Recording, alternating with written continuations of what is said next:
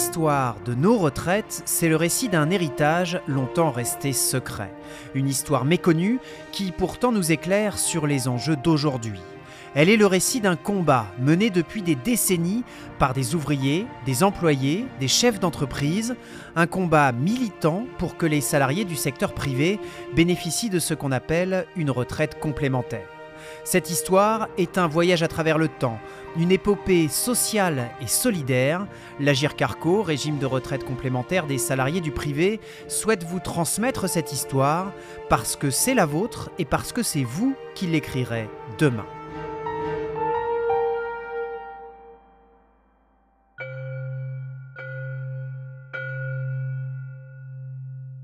Chapitre 1 Le temps des premiers bâtisseurs.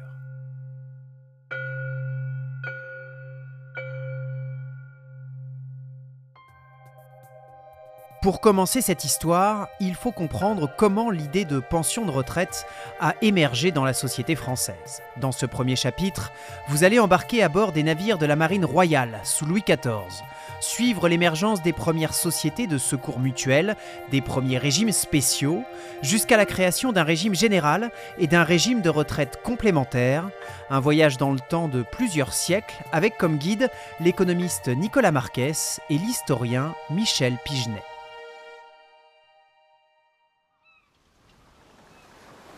Dans les ports de la marine française, sur les quais, des officiers recrutent des marins pour embarquer à bord des grands navires royaux. Nous sommes au XVIIe siècle. Louis XIV mène plusieurs guerres sur les mers et les océans. L'armée a besoin de soldats.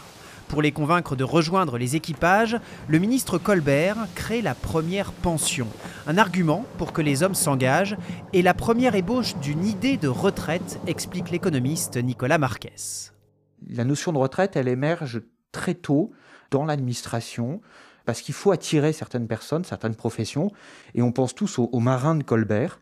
Euh, Colbert veut fidéliser les marins. En Angleterre, pour euh, avoir des marins, bah, on recrute avec des équipes qui raflent, entre guillemets, les marins dans les ports, dans les tavernes. En France, on a une approche un peu plus euh, positive. On cherche à proposer ce qu'on appellerait aujourd'hui une rémunération globale. C'est un peu révolutionnaire. donc on dit, vous serez marin et puis vous aurez une pension.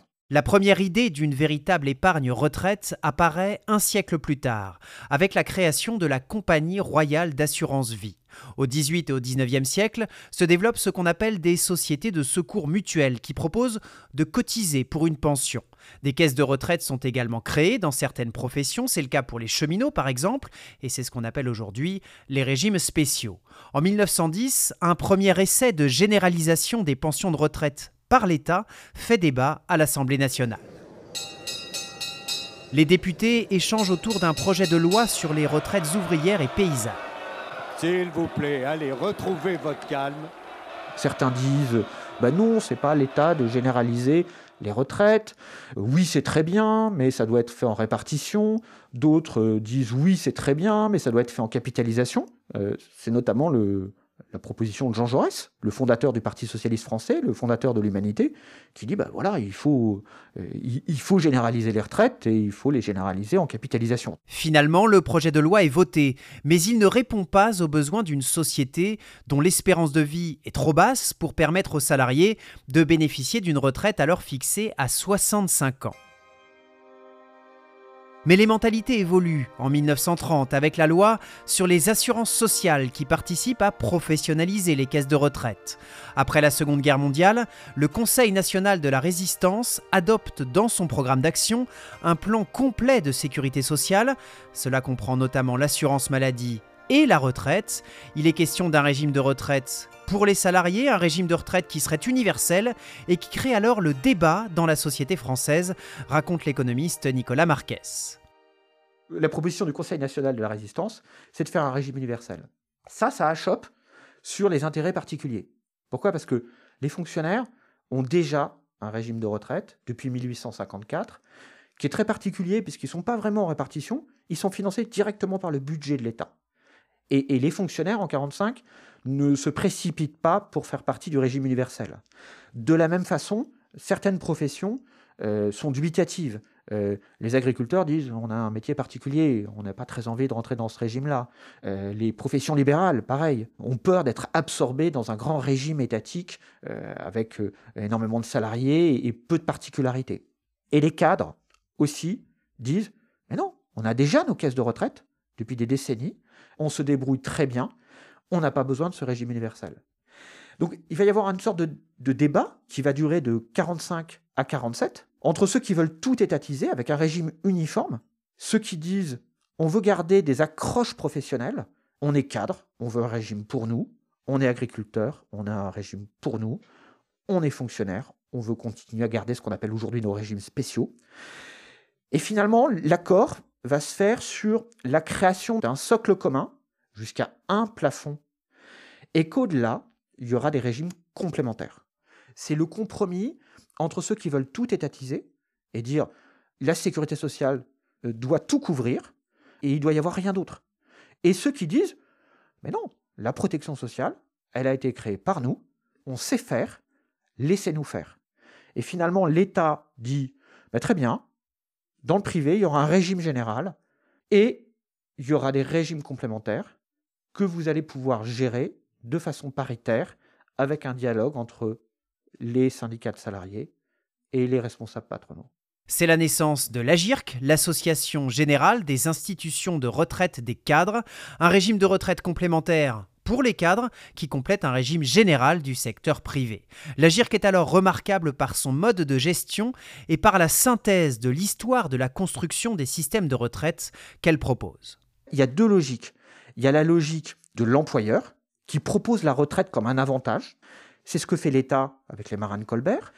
Et il y a aussi, du côté du monde ouvrier, un aspect auto-organisation. Quand les sociétés de secours mutuels se créent, euh, ce sont des, euh, des salariés, ce sont des employés, ce sont des ouvriers qui se disent on va s'organiser nous-mêmes. On ne va pas attendre de l'État ou on ne va pas attendre de l'employeur euh, qu'il nous fasse ça. Nous-mêmes, on va prendre notre destin en main.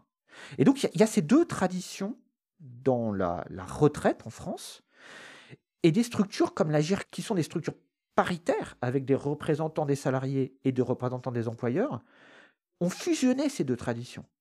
Et, c'est très sain d'avoir une retraite qui est co-gérée de façon paritaire. La retraite n'est pas que l'objet d'un employeur qui veut attirer, et elle n'est pas que l'objet euh, d'un salarié qui veut gérer tout seul. on se met d'accord sur les modes de fonctionnement, on se met d'accord sur les règles. Et ce régime, donc, aujourd'hui, selon moi, vraiment le, modèle de, de bonne gestion des retraites à la française. Un modèle qui a la particularité d'être un système à points, c'est-à-dire que les cotisations des salariés leur donnent droit à un nombre de points dont la valeur est fixée chaque année par les partenaires sociaux, et un système paritaire, c'est-à-dire que ce sont les partenaires sociaux qui sont chargés de veiller à une saine gestion et à la pérennité du système. Le principe de retraite complémentaire des cadres inspire d'autres secteurs qui se reposaient jusqu'alors sur les sociétés de secours mutuels, à l'image de la Confédération nationale de la boucherie française, dont Marcel Druckberg est alors l'un des membres. L'extrait d'archives que vous allez entendre a été enregistré en 1977 par le Comité d'histoire de la sécurité sociale. De 45 à 48, il n'était pas question euh, ni d'organisation de retraite, ni d'organisation maladie, mhm. pour le commerce en général. Mhm. Euh, chacun euh, appartenant bien souvent à des mutuelles individuelles, mhm. pour lesquelles il payait des cotisations ou des assurances vie qui leur garantissaient certains avantages. Puis quand en 1948, le gouvernement a envisagé la création d'un régime particulier aux non-salariés, et au commerce et à l'industrie, puisqu'il y avait de l'autre côté des agriculteurs.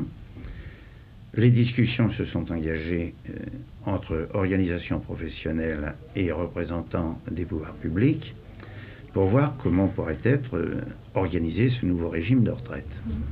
Et pour créer une, une organisation mutualiste de régime complémentaire, on a donc créé l'union de la mutuelle de la boucherie, qui a couvert l'ensemble des départements qui n'y étaient pas, mm.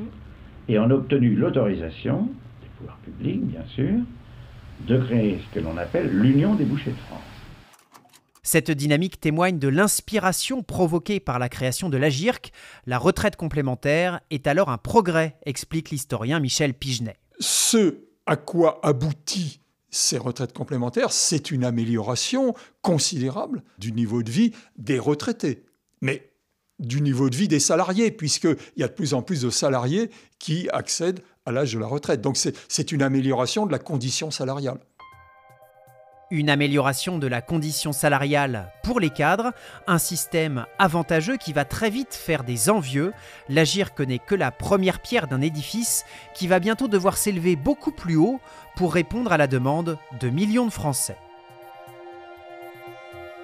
Dans le prochain chapitre, vous découvrirez la montée en puissance du système de retraite complémentaire qui va aboutir à la création de l'Association pour le régime de retraite complémentaire des salariés, l'ARCO. Une histoire de nos retraites vous est racontée par l'Agir Carco, le régime de retraite complémentaire des salariés du privé.